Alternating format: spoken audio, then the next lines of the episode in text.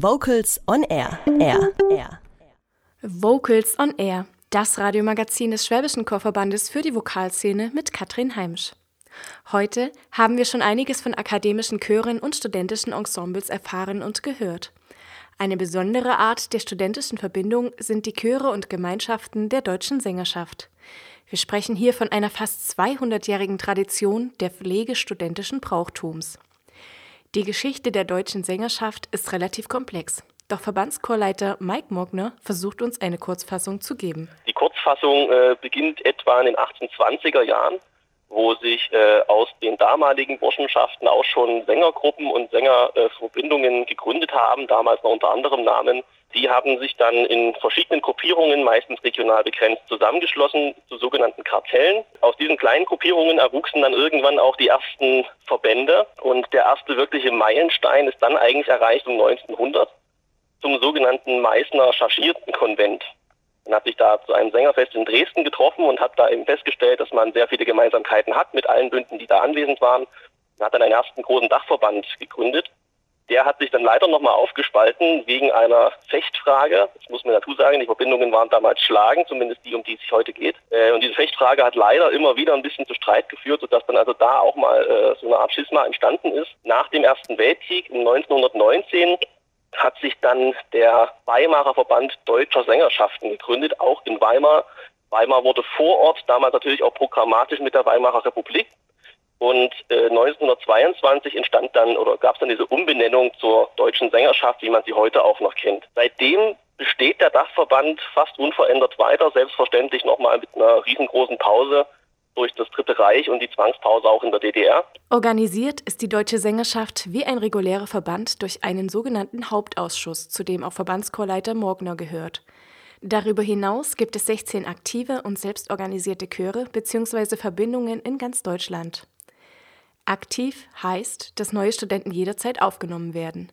Zudem gibt es sogenannte Altherrenverbände, die keine neuen Studenten mehr aufnehmen. Die einzig verbindliche Regel aller 16 sängerisch aktiven Verbindungen ist, dass nur männliche an einer deutschen Hochschule oder Universität eingeschriebene Studenten aufgenommen werden können. Typisch ist für die deutsche Sängerschaft tatsächlich eigentlich äh, das Alter der Studierenden und dass es eben fast ausschließlich Männer sind. Man muss dazu sagen, dass äh, auch wenn es gemischte Chöre gibt in den Sängerschaften selbst, die Frauen dort nicht offiziell Mitglied sind. Die werden alles integriert, sie werden zu den Festen auch eingeladen, aber offizielle Mitgliedschaften können wir nur an Männer vergeben. Und ansonsten ist äh, schwierig zu sagen, was typisch ist für einen Chor der Sängerschaft, weil die dann doch irgendwie alle ganz schön verschieden sind. Es sind nur 16 Bünde, aber man glaubt gar nicht, wie viel äh, Heterogenität da doch herrschen kann zum Teil. Das musikalische Hauptwerk der Chöre der deutschen Sängerschaft ist das Allgemeine Deutsche Kommersbuch. In manchen Verbindungen gibt es bereits schon die 60. Auflage dieses Buches, welches deutsche Volks- und Studentenlieder sowie auch neue Lieder der Geselligkeit und Kameradschaft beinhaltet.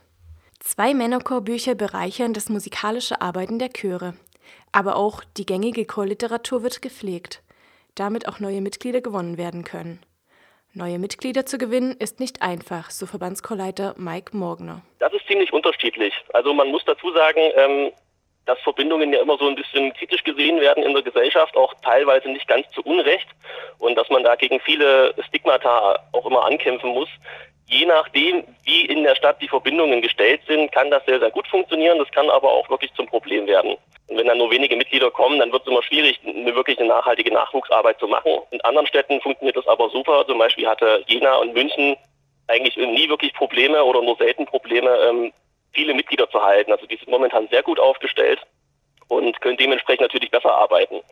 Rein musikalisch betrachtet ist es auch so, dass unsere Mitglieder fast gar nicht mit Musik in Berührung kamen in ihrer Kindheit oder Jugend. Das heißt sozusagen bei uns zum ersten Mal wirklich mit Gesang in Berührung kommen.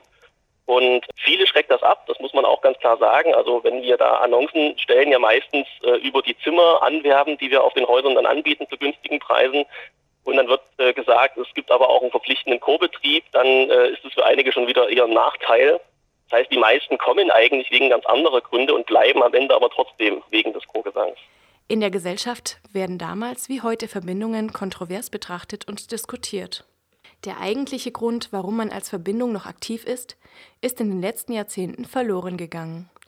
Die Sängerschaften haben den großen Vorteil, dass sie durch die Pflege der Chormusik eine klare Aufgabe haben.